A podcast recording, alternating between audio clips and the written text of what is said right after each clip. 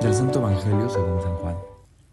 Después de la multiplicación de los panes, cuando Jesús dio de comer a cinco mil hombres, sus discípulos lo vieron caminando sobre el lago. Al día siguiente, la multitud que estaba en la otra orilla del lago se dio cuenta de que allí no había más que una sola barca y de que Jesús no se había embarcado con sus discípulos, sino que éstos habían partido solos. En eso llegaron otras barcas desde Tiberiades al lugar donde la multitud había comido el pan. Cuando la gente vio que ni Jesús ni sus discípulos estaban allí, se embarcaron y fueron a Cafarnaúm para buscar a Jesús. Al encontrarlo en la otra orilla del lago le preguntaron, Maestro, ¿cuándo llegaste acá?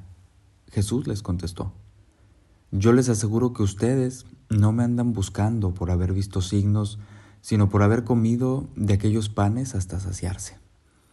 No trabajen por ese alimento que se acaba, sino por el alimento que dura para la vida eterna y que les dará el Hijo del Hombre, porque a éste el Padre Dios lo ha marcado con su sello. Ellos le dijeron, ¿qué debemos hacer para realizar las obras de Dios? Respondió Jesús, la obra de Dios consiste en que crean en aquel a quien Él ha enviado. Palabra del Señor. Muy buenos días a todos, amigos y amigas, los saludo con mucho gusto. Mi nombre es Néstor Rodríguez y vamos a hacer esta pequeña reflexión de estos versículos del Evangelio de San Juan que hemos escuchado el día de hoy lunes. Nuestra sociedad actual, y creo desde todos los tiempos, el hombre ha buscado cierta estabilidad o decirlo de otra forma, comodidad en los ambientes en los que se rodea, asegurando en un primer momento que aquel espacio o aquellas personas sean realmente algo que les haga eh, tener y poseer esa seguridad que tal vez otras de las opciones de afuera no las tienen.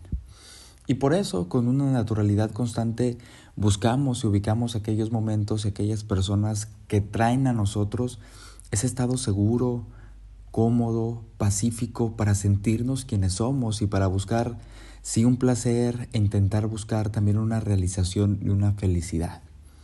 El problema de nosotros es que en ocasiones no somos lo suficientemente aptos o maduros o capaces de lograr echar una raíz tan a fondo que nos ayude a crecer, a alimentarnos, a sostenernos y a que ninguna de las eh, probables y posibles tribulaciones de la vida nos tumben y nos derrumben tan fácil porque eh, estamos anclados de manera segura.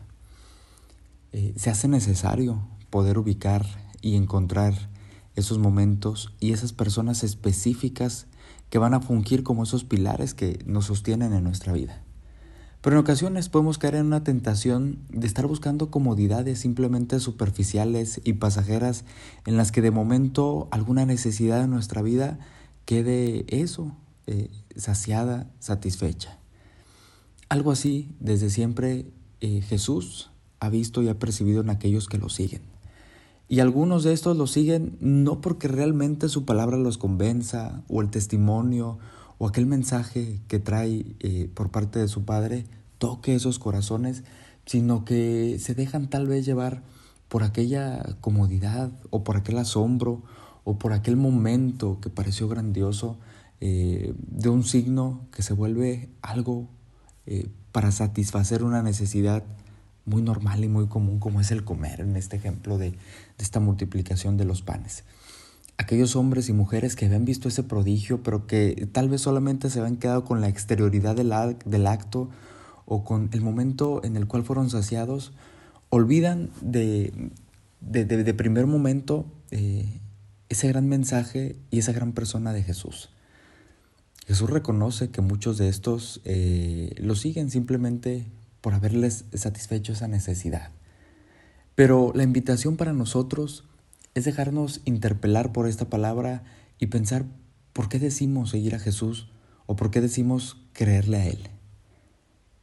La imagen, la persona y la palabra de Jesús tiene que tener implicaciones reales en nuestra vida total e integral, de manera que podamos intentar transformar desde nuestra misma espiritualidad y relación con Dios hasta en la relación que tenemos con los demás y cómo nos manejamos en los ambientes en los que de alguna manera desempeñamos nuestra vocación, nuestros servicios, nuestro trabajo. El Señor Jesús nos ha dado ejemplo y el ejemplo nos pide que de una manera eh, total permanezca en nosotros y después nosotros lo repliquemos. Nos podemos quedar con palabras vacías o hechos meramente superficiales sin poder eh, tocar y calar esas realidades muy personales de cada uno de nosotros.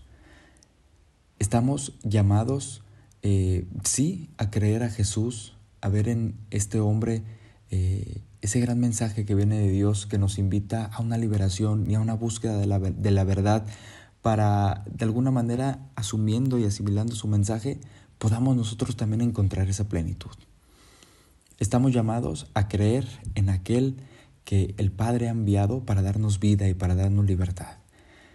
Y creer en Jesús no significará simplemente que podamos nosotros cumplir con la exterioridad que pueden ser en ocasiones el cumplimiento de normativas, de ritos, de reglas, que se hacen necesarios, sí, para poder llevar una vida un poquito más adecuada y una vida un poquito más evocada a esta ofrenda que de repente llegamos a presentar a Dios, pero no, no olvidando aquello que el Señor nos dice, si presentamos algo, habrá que revisar cómo lo presentamos desde nuestro corazón y cómo está en ese momento todo nuestro ser. Porque de lo contrario, aquella ofrenda que presentamos, aquella creencia que tenemos, tal vez se volverá y será algo inútil o fría.